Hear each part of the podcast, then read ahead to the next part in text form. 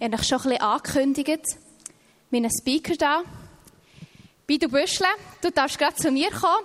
Komm, wir mit einem herzlichen Applaus noch ein bisschen willkommen heißen hier.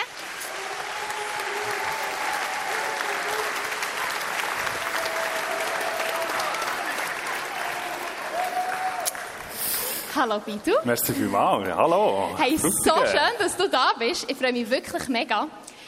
Ich probiere heute noch ein paar Facts über dich zu sagen. Du darfst mich gerne noch ergänzen, wenn du das Gefühl hast. Du bist Familienvater.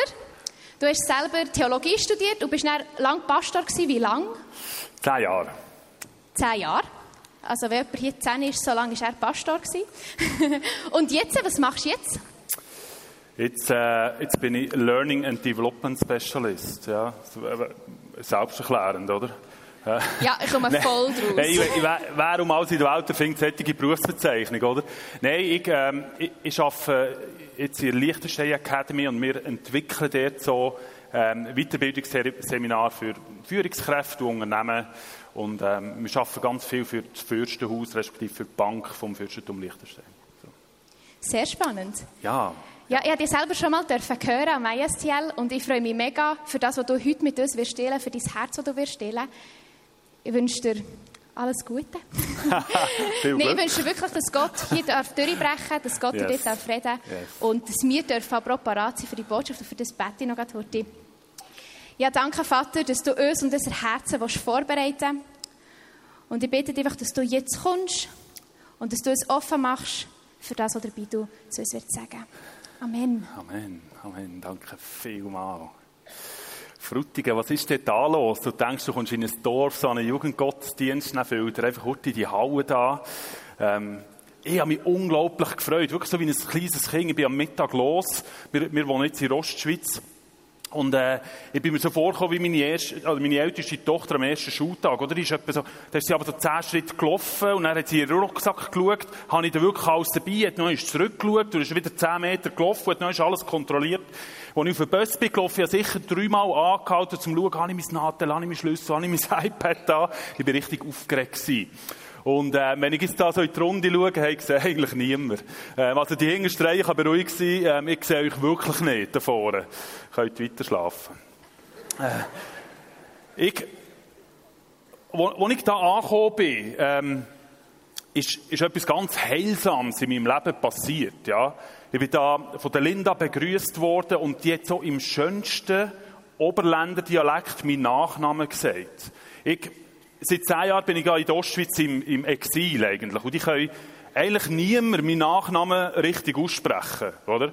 Ähm, so von Büsklen über Büschlen oder Büschlin oder Böschler oder irgendetwas. Und ähm, ich habe das nicht, nicht in meinem Skript, das ist total egoistisch, aber ich habe mir überlegt, wie wär's, es, das ist so ein, bisschen ein Schmerzpunkt, oder? Wenn du so lange im Exil bist. Wie wär's, wenn ich jetzt einfach die Augen zutue und ihr würdet mal alle miteinander so schön Büschle sagen? Gi- Ging das? Können wir das mal probieren? Ich habe das Gefühl, das würde so, das würde mir ein bisschen erleichtern, wenn ich morgen wieder in die Ostschweiz gehe, ja? Können wir das mal machen? Also. Drei, zwei, eins. Halleluja. Merci viel, viel mal. Ich, äh, andere müssen für eine Seelsorgeeinheit 150 Franken zahlen. Ich bekomme noch etwas dafür. Wenn du mich fragst, oder würdest fragen, hey Bidu, was waren deine schönsten Ferien gewesen? Dann würde ich dir zweifelsfrei sagen, es waren die zwei Wochen gewesen, wo ich mit meiner Frau zusammen quer durch die Schweiz durchgefahren bin. Mit dem Velo sind wir zwei Wochen unterwegs gewesen. Wir haben unseren Sack und Pack auf unser Velo, Sackgoschen und Anhänger draufgeladen. Wir sind vom Mittelland über den Gödu ins Tessin, über den Ofen ins Rhonental, an Genfersee und wieder zurück ähm, zum, zu unserem Hey. Dann haben wir noch im Mittelland gewohnt. Und wir haben die Reise geplant, oder zwei Wochen. Wir haben uns überlegt, welche Szenarien könnten zutreffen. Wir haben überlegt, wie lange Wegstrecken pro Tag mögen unsere Gesäßmuskulatur über wie lange Zeit auch tatsächlich aushalten. Wir haben unser Zelt ausgesucht nach der Art und Weise, wie wir denken, mal, das können wir jeden Tag aufstellen und jeden Tag wieder abbrechen. Wir haben Muckenspray mitgenommen gegen Muckenattacken. Wir haben Sonnenspray mitgenommen gegen Sonnenattacken. wir haben uns auf ganz viele verschiedene Szenarien vorbereitet. Aber auf was haben wir uns nicht vorbereitet? Auf Sturm. Und wo wir dann im Tessin unten auf dem Campingplatz waren, sind wir ziemlich nervös geworden, wo wir da unser Gragu-Zelt aufgestellt haben. Ja, dann habe ich noch gut ausgesehen. Ähm, haben wir unser Zelt aufgestellt und dann haben unsere Nachbarn, sie sind auf rumwuseln und nervös werden haben so die langen Heringe anfangen vornehmen, ihre Zelt anfangen befestigen, Zeltblachen über ihr Zelt reingenommen, die Wohnwege haben anfangen ihre Vorzelt abbrechen. Und wir haben, wir haben so angeschaut und haben gewusst, wenn das derart kommt, kann schiffen nächste Nacht, wie die alle tun, dann können wir morgen Morgen heimgehen, weil dann steht auch nichts mehr von uns. Wir waren nicht vorbereitet auf Sturm. Es war ziemlich genüsslich, am nächsten Morgen aufzustehen, es hat keine Tropfen geschiffen. Und äh, wir haben das Zeug ziemlich schnell dann wieder zusammengekommen. Aber ist es nicht manchmal in unserem Leben genau so, dass wir uns auf ganz viele verschiedene Szenarien vorbereiten. Wir planen, wir, wir entwickeln Pläne und, und nehmen Karten für und denken, da geht's durch und, und so eine Strecke schaffen wir. Aber wie stark hast du dir schon mal Gedanken gemacht, was im nächsten Lebenssturm auf dich könnte zukommen? Ja, können wir mal die Hand, aufheben. Wer hat sich schon mal Gedanken gemacht, mal im nächsten Sturm tue ich mich so und so verhalten? Ja, eins, zwei Hänge auf. Sehr gut, sehr gut. Ist erstaunlich eigentlich, oder? Wir uns auf viele Szenarien vorbereiten, aber auf Sturm irgendwie nicht. Und heute Abend wenn wir uns ein paar Gedanken machen, was macht denn unser Leben eigentlich sturmsicher? Weil zu 99,9 Prozent wirst du in einen gröberen Lebenssturm hineinkommen. Ja, das hat die Forschung vom Bidu-Institut gegeben. So eine empirische Forschung. Ähm, nein, ich, ich, kann das nicht so genau sagen, aber wenn du mit Leuten, mit älteren Leuten, so ab 37, ähm, redest, hey, ich weiss noch so gut, als ich etwas so alt war, wie, wie einige von euch, und der, ich meine, es gibt ja bekannte Preacher da aus dem Bandbeat, wo der, ich habe den das erste Mal gehört, als er so alt war, wie ich jetzt. Und ich habe gedacht, meine Güte, ist der alt, oder? Aber wenn man auch ein bisschen mit älteren Leuten redet, dann werden die meisten aus einer Lebenskrise können erzählen. Die meisten werden euch von einem grossen Lebenssturm können erzählen, äh, wo ihnen begegnet ist. Und wir wollen heute Abend darüber reden, was, was sagt denn die Bibel eigentlich? Was sagt denn Gott eigentlich zu diesem Thema? Lass mich gerade am Anfang klarstellen, nur weil du an Jesus glaubst, oder vielleicht auch noch nicht. Aber nur, falls du an Jesus glaubst, heisst es noch lange nicht, dass du nicht in einen grossen Sturm hineinkommst. Das heisst noch lange nicht, dass du nicht von grossen Krisen bewahrt wirst. Aber weißt du, was sagt die Bibel? Psalm 23. Wenn du durch ein dunkles Tal durchgehst, dann kannst du eins sicher sein. Dann wird Jesus bei dir sein. Jesus sagt nicht, ich verspreche dir, dass dir nichts passieren in deinem Leben. Aber Jesus sagt, wenn du dann im dunklen Tal bist, wenn du in einen Sturm hineinkommst, wenn du eine Krise hast, dann werde ich bei dir sein. Jesus ist mit seinen Freunden unterwegs gewesen, und sie sind am Abend an einen See hergekommen. Sie sind schon einige Tage unterwegs gewesen. Jesus hat Predigen gehabt und es war eine Zeit gewesen, wo, wo Jesus wie ein Magnet war in dieser Zeit. So, wer von euch hat die letzten gut 20 Jahre Roger Federer so ein bisschen miterlebt. Ja, einige wahrscheinlich. War einer der schwersten Momente, äh, Labour Cup vor ein paar Wochen. Noch einmal die halbe Nacht wach gewesen, um seinen Abschied zu sehen. Der Typ hat irgendetwas Faszinierendes gehabt. Ja, die, die das viel verfolgt haben, die letzten Jahrzehnte, die wissen, was ich meine. Das war so ein Magnet, ein Liebling vom Publikum. Und etwa ähnlich ist es vielleicht Jesus gegangen in dieser Zeit. Die Leute um Jesus herum haben nämlich gemerkt, der Jesus, der ist anders als ganz viele andere, die irgendwie auf einer Bühne aufgestanden sind. Bei dem Jesus merkt man, dass er die Arme oft weit aufmacht, besonders für die Menschen, die keine Stimme haben in der Gesellschaft. Für die Menschen, die es schwer haben im Leben. Besonders denen ist Jesus oft mit grosser Barmherzigkeit und grosser Annahme begegnet. Und das hat so eine Magnetwirkung gehabt. Die Leute sind von überall hergekommen und haben den Jesus hören Und sie haben ihn nicht nur hören, sondern sie ihn erleben, weil sie gemerkt haben, dort, wo Jesus ist, dort passieren Wunder. Jesus hat Kranke angelenkt, geheilt und sie sind gesungen heimgegangen. Und das war etwas total faszinierend. Und an dem Abend, wo sie an den See herkommen, hat einer von seinen Freunden ein Bötchen dort. Ja, natürlich nicht, nicht so ein Gummiboot, aber so ein, ähm, so ein Ruderboot. Wahrscheinlich. Vielleicht haben sie sogar ein kleines Segel gehabt. Und Jesus hat gesagt, hey, lass uns an die andere Seeseite überfahren. Und er selber hat sich im Hinterteil vom Bötchen bequem gemacht und hat ein Nickchen gemacht. Und die, die Geschichte kennen, kannst du nachlesen in Markus Kapitel 4. Die, die Geschichte kennen, wissen, was dann passiert ist. Sie sind losgegangen, Jesus ist eingepennt und dann kommen die Jungs in einen grossen Sturm hinein. Und ich meine, es ist nicht so gewesen, dass die Freunde von Jesus den See nicht kennt hätten. Oder das Boot nicht kennt hätten. Und sie waren am Rudern und am Schwitzen und, und das Wauen und Sturm hat ihr Boot immer mehr gefüllt mit Wasser und sie haben gewusst, heute könnte der letzte Tag von unserem Leben sein. Das ist nicht einfach so ein easy peasy Sturm. Und Jesus schlaft. Nimm dir ein Vorbild an Jesus. Mach ein Nickchen, wenn es stürmt. Weißt du, vielleicht gleich die Situation, gerade deiner Lebenssituation, wo du drin bist. Vielleicht bist du wie die Jünger von Jesus auf Befehl her von Jesus losgerudert. Hast vielleicht eine neue Stelle angefangen, bist vielleicht sogar weggezogen, weil du denkst, Jesus redet zu dir. Und plötzlich kommst du mit in einen grossen Sturm hinein. Vielleicht gleicht die Situation mehr punktuell an einer Situation, in deiner Gedankenwelt, wo du merkst, wow, das kommt immer so flutartig, wo schwere Gedanken, vielleicht auch depressive Gedanken, die Kopf füllen und du nicht mehr weiter weißt. Sorgen, Ängste. Und da hocken sie in diesem Boot drin, die Jünger am Ruder und am Tun und am Figuräteln und Jesus am Schlafen. Und vor lauter Stresshormon haben sie vergessen, dass da ja noch einer in diesem Boot innen ist. Jesus.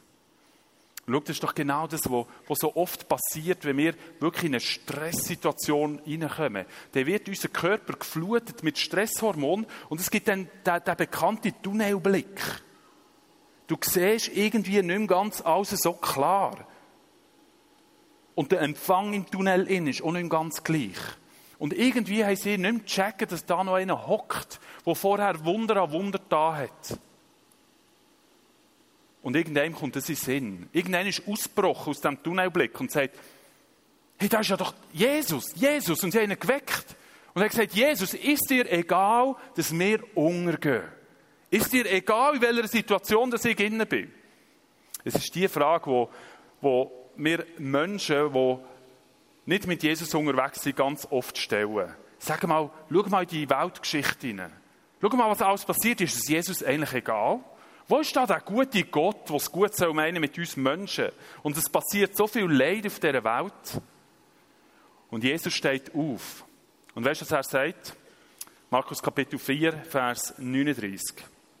Dort heißt es, Jesus stand auf, wies den Wind in seine Schranken und befahl dem See, schweig, sei still. Da legte sich der Wind und es trat eine große Stille ein.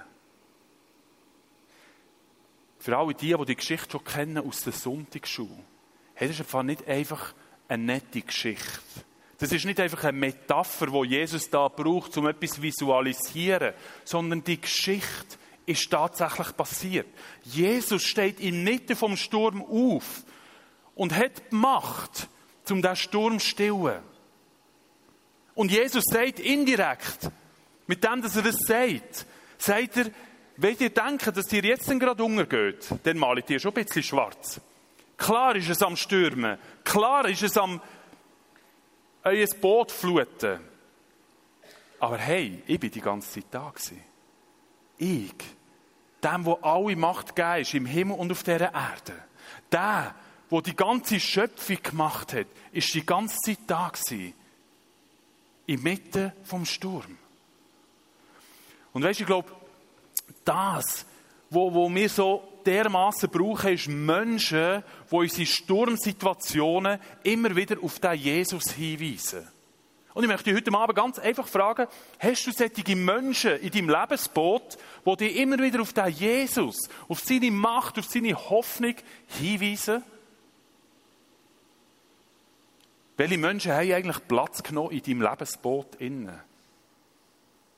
Ein Sprichwort sagt, zeig mir deine Freunde und ich zeige dir deine Zukunft. Ich habe letzte Woche ein Gespräch mit einem, mit einem Psychologe, der viel mit Jugendlichen arbeitet. Und er sagt, aus der Forschung ist man sich einig, die fünf Leute, wo du am meisten Zeit damit verbringst, haben den grössten Einfluss auf dein Leben.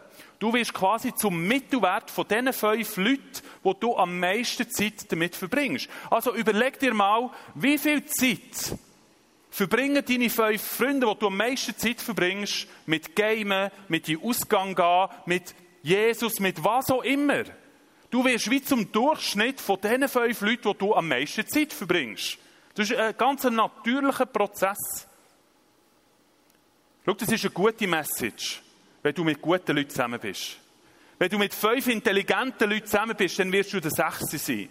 Wenn du mit fünf selbstsicheren Personen zusammen bist, dann wirst du der Sechste sein. Wenn du mit fünf Idioten zusammen bist, dann wirst du der Sechste sein. Und wenn du mit fünf Menschen zusammen bist, die dich immer wieder auf Jesus hinweisen, dann wirst du die Person sein, die die Macht von Jesus immer und immer wieder an deinem eigenen Leben erlebt.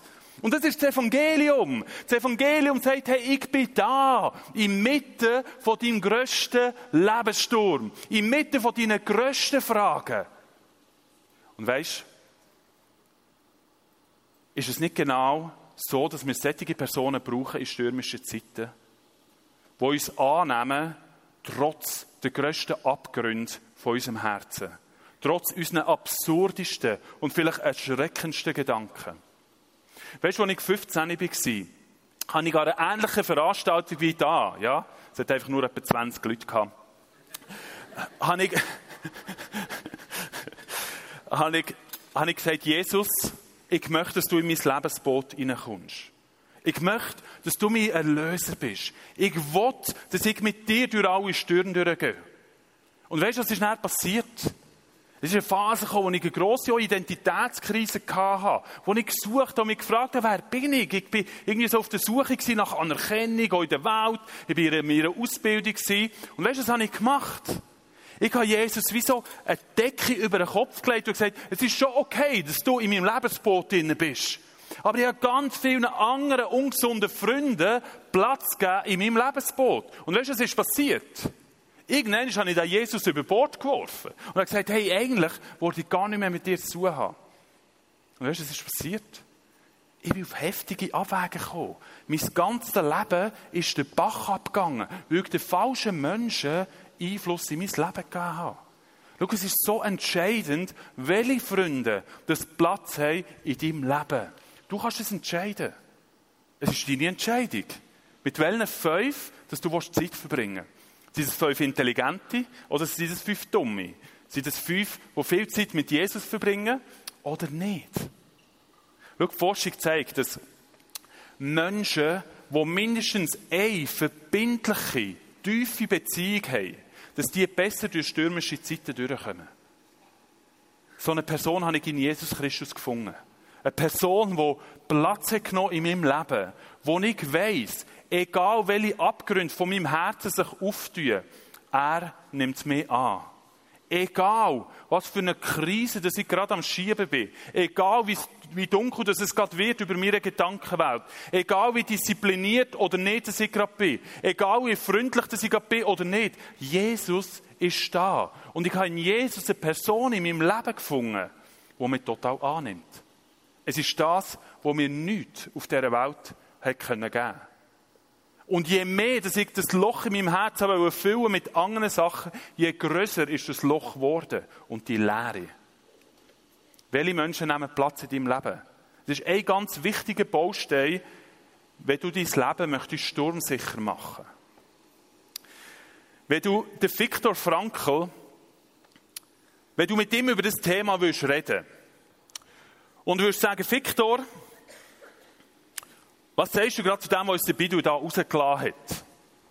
Weißt du, was würde er sagen? Der Viktor Frankl war ein jüdischer Psychologe. Ähm, ganz bekannt, hat mittlerweile, also mittlerweile ist er verstorben, aber hat ein weltweit grosses Institut, das viele Forschungen macht, äh, verschiedene Therapien auch, auch entwickelt. Und der Viktor Frankl würde sagen, Bidu, das stimmt. Das stimmt. Aber es muss noch ein Bauteil mehr dazukommen. Der Viktor Frankl ist im Zweiten Weltkrieg deportiert worden und ist als Jude ins Konzentrationslager gekommen, wo er für zweieinhalb Jahre gelebt hat. Wobei, Leben kann man dem ja eigentlich nicht sagen. Er ist mehr dahin vegetiert. Seine ganze psychologische Ausbildung hat ihm enorm geholfen, die Situation immer wieder mit einer gewissen Objektivität, so fest es natürlich geht, zu beurteilen. Und er hat unglaublich vielen Menschen können helfen Der Viktor Frankl hat erlebt, wie die wichtigsten Menschen in seinem Lebensboot weggebrochen sind. Gestorben sind. Seine Familie, seine besten Freunde sind alle hingerichtet worden. Und der Victor würde sagen, hey, schau, Menschen um dich herum sind enorm wichtig. Aber du brauchst noch etwas mehr. Du brauchst noch etwas mehr als das. Der Viktor Frankl sagt, im Konzentrationslager haben sie mir alles genommen. Sie haben mir meine Würde genommen, sie haben mir meine Wertschätzung genommen, sie haben mir alles genommen. Sie haben mir meine besten Freunde genommen. Aber was sie nicht haben können nehmen, ist mein Glaube an Gott gewesen. Meine spirituelle Überzeugung. Das hat mir niemand können rauben. Der Viktor Frankl ist als säkularisierter Jude ins KZ hineingekommen und als tief, tiefgläubiger Jude aus dem KZ rausgekommen. Vielleicht nicht so gläubig in unserer Vorstellung, aber mit einer tiefen Überzeugung, dass es da einen Gott gibt, der selbst in den grössten Krisen, im grössten Sturm einen Sinn geben kann. Und er hat gesagt, schau, es gibt einen grossen Unterschied zwischen Menschen, die einen Sinn haben in ihrem Leben und Menschen, die das nicht haben. Menschen, die einen Sinn gefunden haben in ihrem Leben, gehen ganz anders durch Lebensstürme durch, als solche Menschen, die das nicht haben. Und er sagt, schau, das, was wir brauchen, ist ein Anker. Das, was wir brauchen, sind nicht nur gute Freunde um uns herum, sondern wir brauchen Anker. Ich könnte dir jetzt eine lustige Geschichte erzählen, wie ich diesen Anker gekauft habe. Aber es hat mir letztes Kollege gesagt, gesagt, Bidu, deine Geschichten sind lustig, aber sie haben manchmal nichts mit dem Thema zu tun. Was ist ein Anker?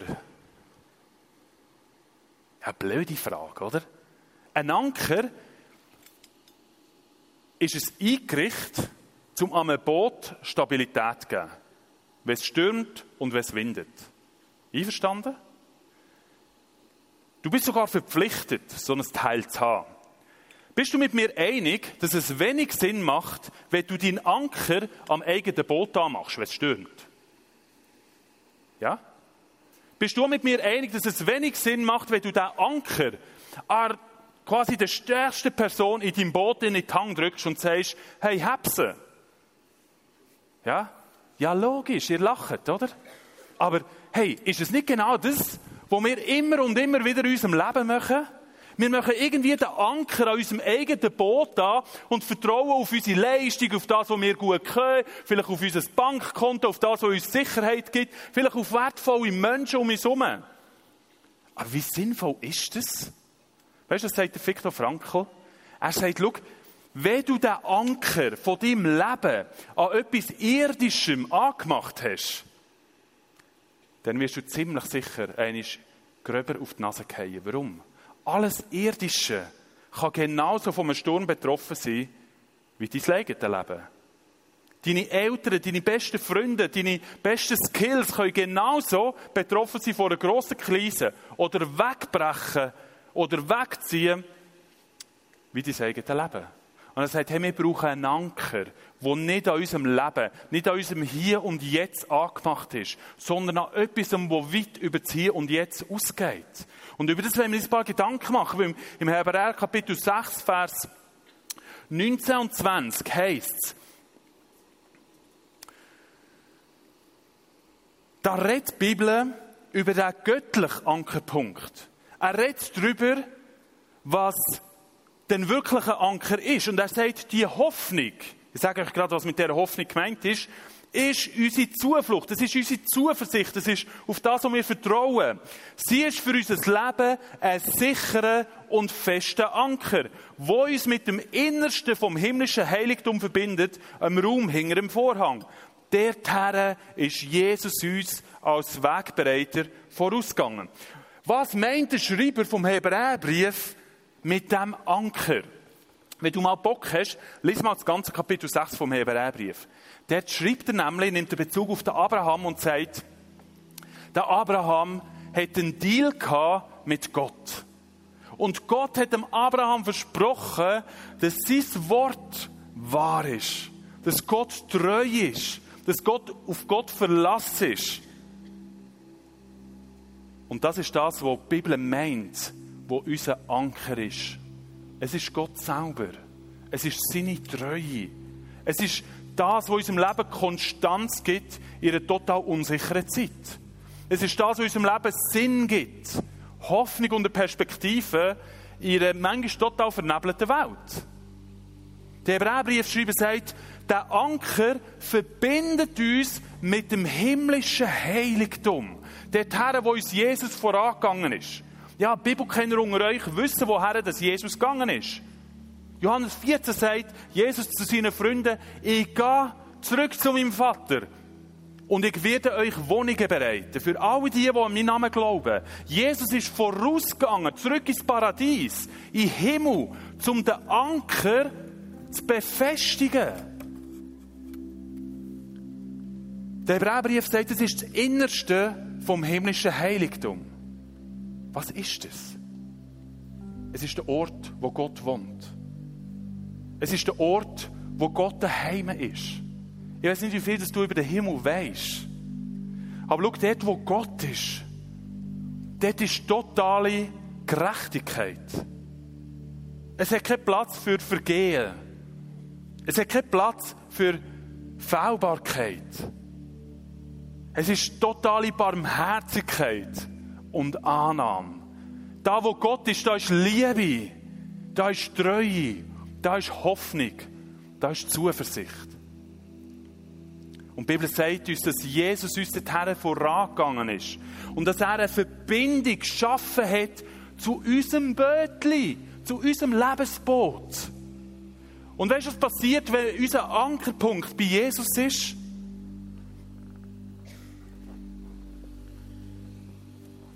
In welchen Sturm auch immer du kommst, wie hoch das die Wellen auch immer sind, und wenn du mal einen 180 machst oder einen 360, du bist immer ausgerichtet auf das Ziel. Du bist immer durch Jesus verbunden, direkt mit dem Innersten von Gottes Heiligtum. Und weißt, Jesus hat die Verbindung geschaffen, indem er sein Leben gelassen hat. Die Verbindung war unterbrochen durch unser immer selber Gott spielen Durch unser selber den Anker unseren Hang spielen. Die Bibel nennt das Sünde. Sünde ist nicht in erster Linie ein moralisches Fehlverhalten, sondern Sünde ist vor allem in erster Linie selber Gott sein. Stolz sein, Hilfe anzunehmen. Alle Probleme selber zu lösen. Bisher, dass ich mich selber erlösen will. Und Jesus sagt, hey, schau, durch das haben wir Menschen uns den Weg zu Gott verbarrikadiert. Das ist der Grund, warum Jesus Christus auf die Welt gekommen ist, um eine neue Verbindung herzustellen. Und weißt du, wo immer du stehst, heute Abend, egal was deine Vergangenheit ist, egal welchen Bezug du zu Jesus hast oder nicht, heute ist der Abend, wo Jesus dich einlädt, ganz neu eine Verbindung zu deinem Leben herzustellen. Einen Knopf zu machen und zu sagen, was auch immer kommt, ich will in dieser Verbindung mit Jesus Christus sein. Das ist die Einladung von heute Abend. Die Verbindung hat den Preis gekostet. Jesus hat nicht gezahlt mit seinem Leben. Es hat ihn nicht weniger als sein eigenes Leben gekostet. Und mit dem, dass er nach drei Tagen auferstanden ist, hat er den Tod ein für alle Mal besiegt. Und die Bibel sagt, alle die, die ihn aufnehmen, ihr Leben, Johannes 1, 12, die bekommen das Recht, Gottes Kind zu sein. Alle die, die sagen, Jesus, ich will die Verbindung eingehen mit dir, die bekommen das Recht, sein Kind zu sein. Wo hast du die Anker befestigt in deinem Leben? Was ist das, wo dein Leben ausgerichtet ist? Weißt du, ich habe dir erzählt, dass, dass ich die Entscheidung mit 15 gemacht habe. Und ich habe dir erzählt, wie ich am Glauben komplett den Rücken zugekehrt habe. Jesus aus dem Boot rausgekickt habe und das Gefühl hatte, ich habe mein Leben sauber im Griff. Aber weißt du, was ist passiert? Chaos, Zerstörung. Die wichtigsten Menschen in meinem Leben habe ich verletzt wie niemand anders. Ich habe gemeint, die Welt könne mir das geben, wo ich so fest danach sehne. Angenommen sein, eine Person sein mit Stärken und Schwächen, ohne dass man auf mich herabschaut. Und irgendwann ist mit 22 habe ich wie kapituliert. Und habe gesagt, hey, ich habe keine Lust mehr, mein Bötchen von Party zu Party herzuschiffen. Mich volllaufen zu lassen. Leute in mein Boot einzuladen, wo, äh, wo ich eigentlich gar nicht wollte, dass sie einen Einfluss haben in mein Leben. Und habe wie noch einmal gesagt, Jesus, ich möchte, dass du in mein Leben hineinkommst. Und zwar nicht einfach als ein Fahrgast, der schlaft in meinem Leben, sondern einer, der präsent ist. Und ich möchte dich heute Abend einladen, das Gleiche zu tun. Lass uns einen kurzen Moment die Augen zumachen. Wo stehst du in dieser ganzen Geschichte? Wo stehst du mit Jesus? Ist er ein Fahrgast geworden, wo du irgendwie so ein bisschen an den Rand rausgeschoben hast? Oder vielleicht sogar schon aus dem Bötchen rausgekickt hast? Oder vielleicht bist du heute Abend da und sagst, ich habe noch gar nie eine Entscheidung getroffen, dass der Jesus in mein Leben reinkommen kann. Schau, dir ein Gebet mitgebracht. Du darfst deine Augen wieder aufmachen. Ein Gebet, das wir heute zusammen schon gehört haben. Das Vater unser. Mit diesem Gebet stellst du eine Verbindung her zu Jesus. Was beten wir in den ersten drei Sachen? Wir beten, und das ist das, was passiert, wenn du Jesus in dein Leben einladest. Mein Vater im Himmel. Das ist das, was passiert, wenn du Jesus in dein Leben aufnimmst. Du wirst ein Kind von Gott. Dein Name soll geheiligt werden.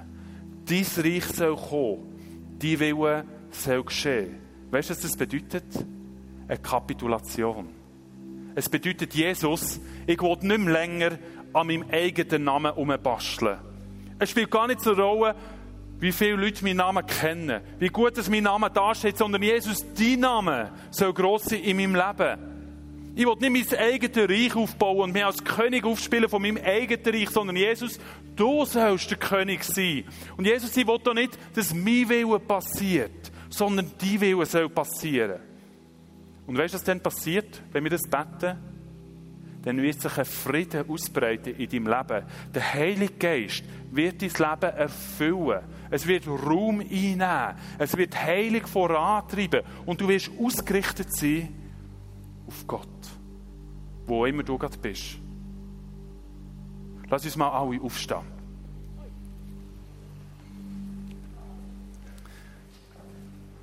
noch einen kurzen Moment wie die Augen zumachen. Ich, ich möchte dich heute Abend fragen, willst du die Entscheidung treffen? Wir werden nachher mit all denen, die das machen wollen, das Gebet beten. Und ich möchte, dass du jetzt einfach, wo immer du bist, wie immer dir auch geht in diesem Moment, aber wenn du jetzt merkst, Jesus, ja, ich will, dass du in mein Leben hineinkommst. Jesus, ich gebe dir mein Leben. Ich will nicht mehr selber länger rumküngeln, sondern ich will, dass du der Kapitän von meinem Lebensschiff wirst. Wenn du das machen heute Abend, dann bitte ich dich jetzt einfach die Hand aufzuheben, als Zeichen dafür, um zu sagen, ja, Jesus, komm in mein Leben hinein. Heb deine Hand auf, als Zeichen dafür, dass du Jesus möchtest einladen. Wir haben alle die Augen zu, es sieht niemand, wenn du deine Hand auf hast. Jesus ist da und lädt dich ein. Er lädt dich ein und sagt, komm und werde Teil von meiner Familie. Werde Teil von dieser Familie. Halleluja. Und wir haben vorher lange überlegt, wie, wie, wie sollen wir das machen? Jetzt haben viele jetzt die Hände aufgehauen. Schau, das, was ich jetzt machen will, ist, dass du wie noch einen Schritt raus machst. Das braucht vielleicht Überwindung. Aber ich glaube, es ist so wichtig, dass das nicht eine Entscheidung bleibt, die du einfach für dich triffst, sondern dass das sichtbar wird. Dass du sagst, ja, Jesus, was auch immer kommt, ich will, dass du der Kapitän bist von deinem Leben. Hey, komm einfach dafür an die Bühne, alle die, die jetzt die Hand haben aufgestreckt. Wir wollen nachher als ganze Community das Gebet beten. Denk nicht, was der links und rechts denkt, sondern triff eine Entscheidung heute Abend und komm dafür, alle die, die jetzt die Hand haben aufgestreckt, ein Ministry-Team wird dann ready sein. Und wir wollen zusammen dann das Gebet beten.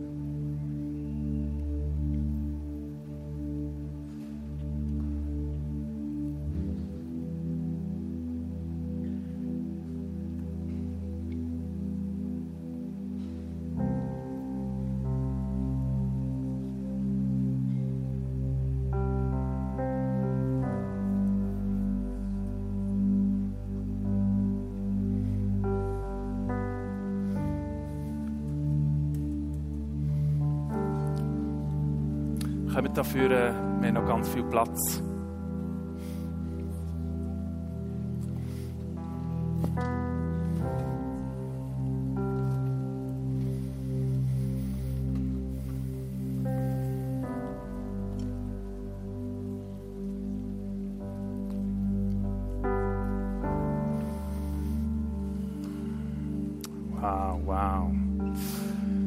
Bibel sagt über jede einzelne Person, die sich entscheidet, da feiert der Himmel und die Engel jubeln über den Moment, über jede einzelne Entscheidung. Wow, da kommen wir immer mehr ist so cool. Kommt einfach noch führen. Und was wir jetzt machen wollen, ist, ich weiss gar nicht, haben wir das Vater uns noch auf dem Screen? Komm, wir, lösen, wir, äh, wir blenden es noch einmal ein. Und ich möchte, dass alle, die jetzt noch am Platz sind, zusammen mit denen, die sich jetzt heute Abend entschieden haben, wie das Gebet laut beten. Okay, dass sie nicht alleine sind. Und wenn du jetzt am Platz bist und sagst, oh, eigentlich sollte ich führen, dann komm einfach während dem Beten, komm führen und triff die Entscheidung. Also lass uns zusammen das Gebet beten. Unser Vater im Himmel, geheiligt werde dein Name dein Reich komme, dein Wille geschehe wie im Himmel, so auf Erden. Unser tägliches Brot gib uns heute und vergib uns unsere Schuld, wie auch wir vergeben unseren Schuldigen. Und führe uns nicht in Versuchung, sondern erlöse uns von dem Bösen. Denn dein ist das Reich und die Kraft und die Herrlichkeit in Ewigkeit. Und alle sagen Amen, Amen. Jesus, ich danke dir, dass du so viel junge Männer und Frauen gerufen hast. Und komm, wir geben ihnen einfach einen mega Applaus. Es war eine mega Entscheidung. Halleluja. Jesus, und wir beten, dass du jetzt kommst mit deiner Fülle. Vater, dass du dich ausbreitest mit deinem guten Heiligen Geist. Und Vater, ich glaube, dass noch ganz viele Leute da sind, die du möchtest speziell berühren. Sättige Menschen, die vielleicht schon lange mit dir unterwegs sind. Wo du einfach möchtest anlängen, deine Hand auf ihr Herz haben und sagen, ich bin dein Vater. Und ich habe den Eindruck, dass, dass heute Abend junge Gielen da sind, die genau an dem zweifeln, dass da ein himmlischer Vater da ist, der dich gern hat. Und ich möchte dir das zusprechen, was auch immer dich umtreibt. Hey, da ist ein himmlischer Vater, der seine Hang über dein Leben hat. Und sagt, es passiert nichts.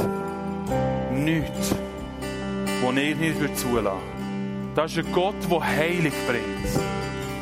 Und hey, wenn du heute Abend da bist und du bist plagt vielleicht auch von körperlichen Herausforderungen, dann lade ich dich ein, einfach genauso zum Ministry-Team vorzukommen und für dich zu beten, dich zu segnen und dir zu dienen heute Abend. Und ich freue mich, dass wir jetzt noch in einen Part der Anbetung reingehen dürfen. Let's go.